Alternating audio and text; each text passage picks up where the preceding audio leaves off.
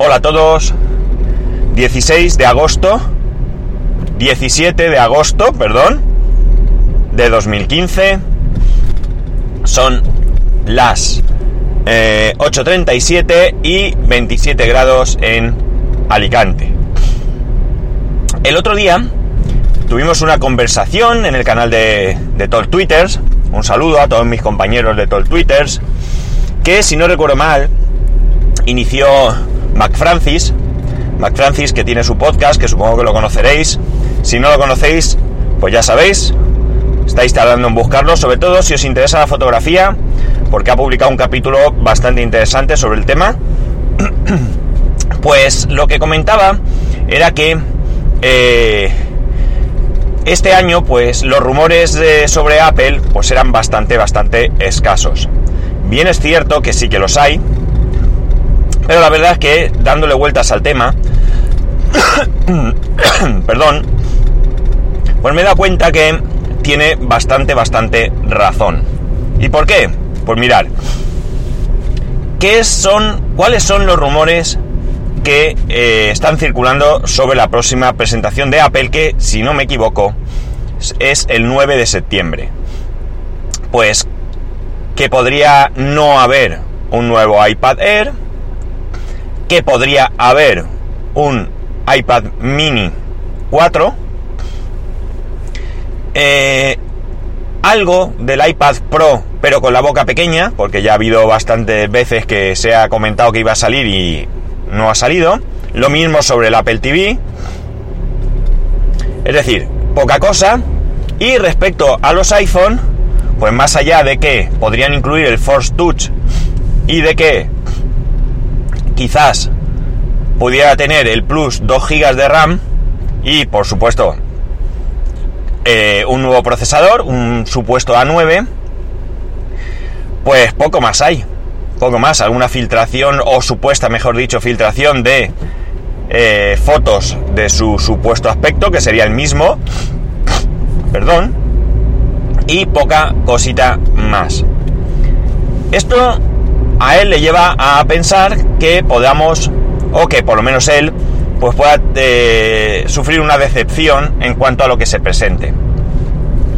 Y la verdad es que aquí pueden pasar dos cosas realmente. Por un lado que, como él dice, suframos una decepción.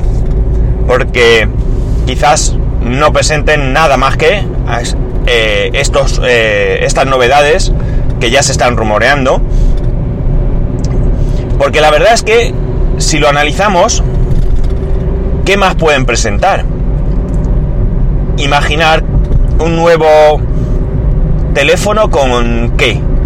ya sacaron un procesador de 64 bits, ya tenía huella dactilar, ahora incluirían el Force Touch y poco más. Por tanto, sí que es eh, lícito esperar que lo único que veamos sea un quizás una mejora, una renovación, lo que realmente debería ser un teléfono de la serie S.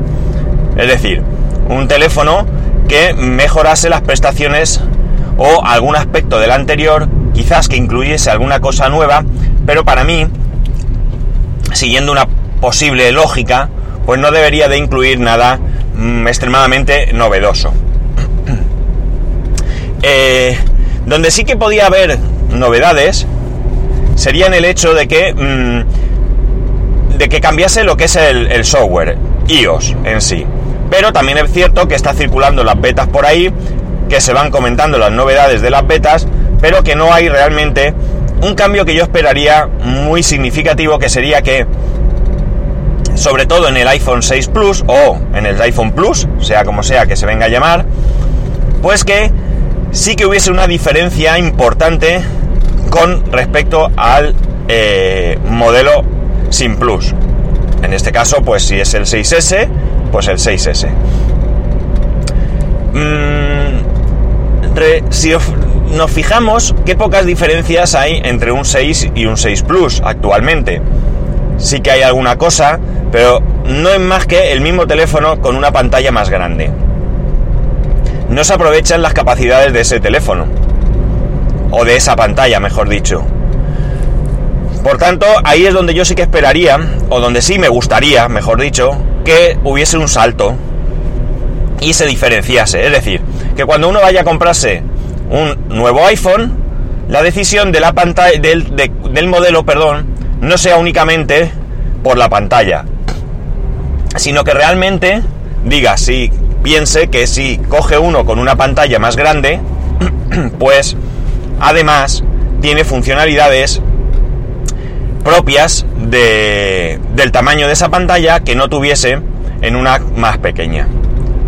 Quizás un intermedio entre lo que sería un teléfono de 4,7 pulgadas y una tablet de 8 pulgadas o de 7,9 como es el iPad mini.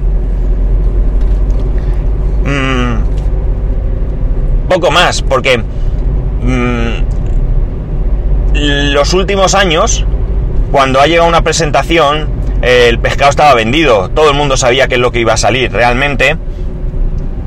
Todo lo que salía se había rumoreado, junto con muchísimas más cosas que no salían, bien es cierto, pero al final, pues digamos que la sorpresa, ese arranque de aplausos, pues era, ha sido mucho más artificial de lo que eh, Apple nos tenía acostumbrados cuando eh, lo que presentaban pues era un misterio. Otra posibilidad sería que, ciertamente, hayan vuelto a esos orígenes, hayan sido capaces de ocultar algún aspecto importante y que realmente nos dejen con la boca abierta, de verdad, cuando presenten los nuevos dispositivos el 9 de septiembre. Aunque, sinceramente, esto lo pongo bastante, bastante en duda. Esto es más lo que me gustaría que lo que va a ser. Ya sabéis, lo he dicho anteriormente, que a mí me decepcionan las presentaciones en general, no de Apple, sino de cualquier compañía, porque más o menos ya sabemos que va a haber y por tanto las veo realmente inútiles. No tiene mucho sentido que se suba un señor a un escenario durante hora y media a contarnos cosas que ya sabíamos porque las llevamos meses leyendo por internet. Eh, sobre todo en las presentaciones de Apple. Presentaciones que, por norma y costumbre, no presentan, y valga la redundancia, no nos muestran, sería mejor, las características eh, de los dispositivos. No oímos en una presentación de Apple qué capacidad de batería tiene un, teléfono o algo así.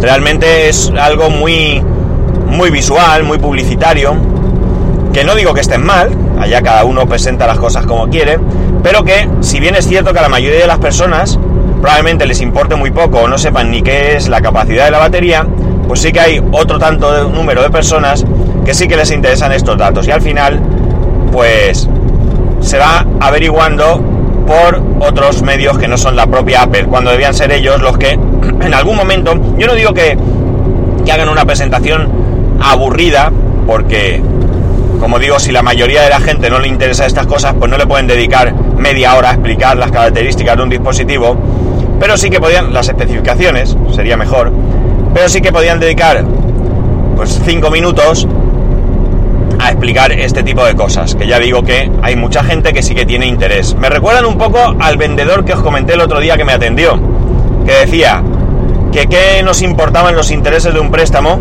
lo que nos interesaba en la cuota que íbamos a pagar. Pues ellos hacen lo mismo. ¿Qué narices nos interesa a nosotros la capacidad de una batería si lo, lo que nos interesa es lo que nos va a durar? Nos da igual que tenga una u otra capacidad. Y también es cierto que mucha gente cuando compra un móvil, la mayoría probablemente, no va y pregunta, oiga, ¿qué capacidad de batería tiene este móvil? No.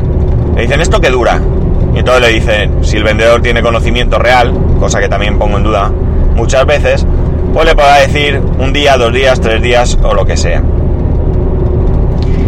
Pues ha sido una buena reflexión gracias a Mac Francis, porque porque yo iba por inercia, esperaba la presentación, pero por inercia, eh, simplemente leía los rumores y eh, pues esperando que llegase la presentación para ver confirmados esos rumores, pero me ha hecho ver que realmente no, esos rumores no tienen nada que ver, o por lo menos desde su punto de vista y ahora desde el mío también, nada que ver con otras eh, presentaciones de otros de otros años o de lo que sea.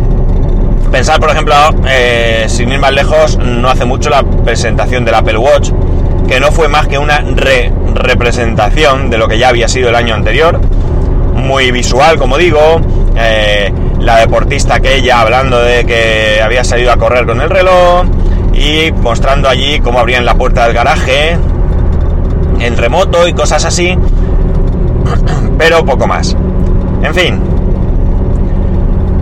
sea como sea, no nos queda más que esperar al día 9 de septiembre para ver qué es lo que se presenta.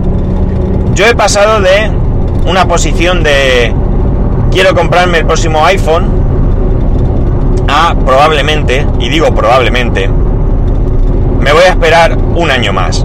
Es decir, yo tengo el 5S, en Navidades se cumplirían dos años de, que tengo este teléfono y por tanto me esperaría un año más, que es lo que habitualmente me estoy esperando para renovar el teléfono.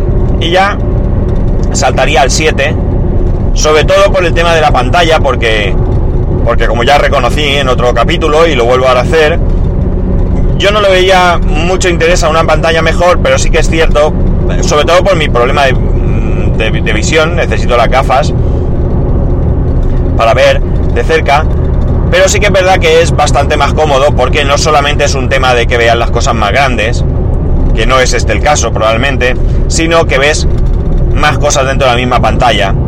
Y es una cosa que yo no había sabido apreciar hasta que no he usado un teléfono un poquito más grande. En fin, poco más. Que ya veremos qué, surge. Ya veremos qué pasa.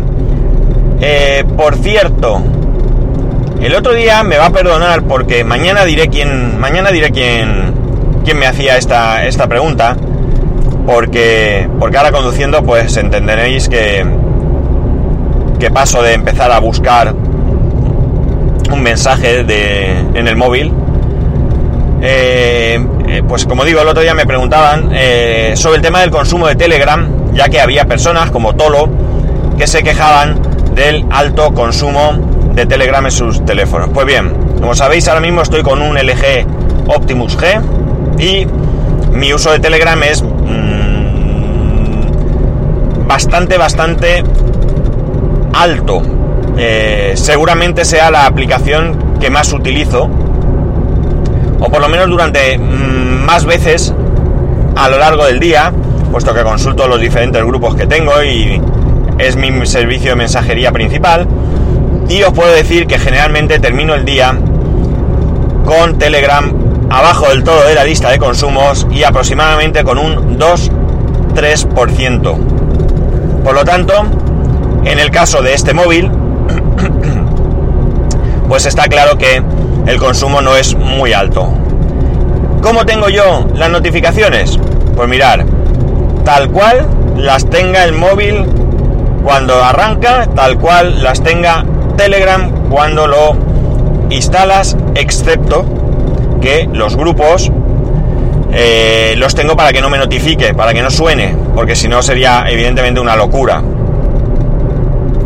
Pero por lo demás, mm, sé que hay gente que ha quitado notificaciones y has puesto las de Google y demás. Yo aquí me pierdo un poco, sinceramente, porque como no lo he necesitado, pues tampoco me he metido a investigar. Y como digo, mi consumo es mm, prácticamente eh, nulo. Puedo mirar un poco eh, mañana, o esta noche mejor dicho, cuáles son los consumos que yo tengo. Y si queréis os lo comento mañana para que tengáis una, visión un poco más amplia. Y por supuesto nombraré a la persona que me ha hecho esta pregunta porque ya sabéis que siempre que pueda me gusta eh, reconocer a aquellos que os ponéis en contacto conmigo. Poco más. Ya sabéis, para cualquier cosa podéis poneros en contacto conmigo a través de Twitter y Telegram en arroba spascual y a través del correo electrónico en spascual arroba spascual.es. Un saludo y nos escuchamos mañana.